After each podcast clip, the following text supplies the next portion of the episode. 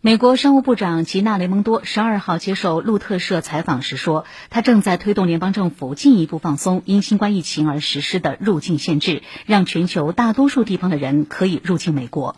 美国卫生部门担心，这可能导致更多疫情反弹。知情人士披露，美国交通部长皮特。布迪吉格与雷蒙多共同推动政府解除旅行限制。然而，一些政府官员担心，向更多境外旅客打开国门，会导致美国国内新冠感染率攀升。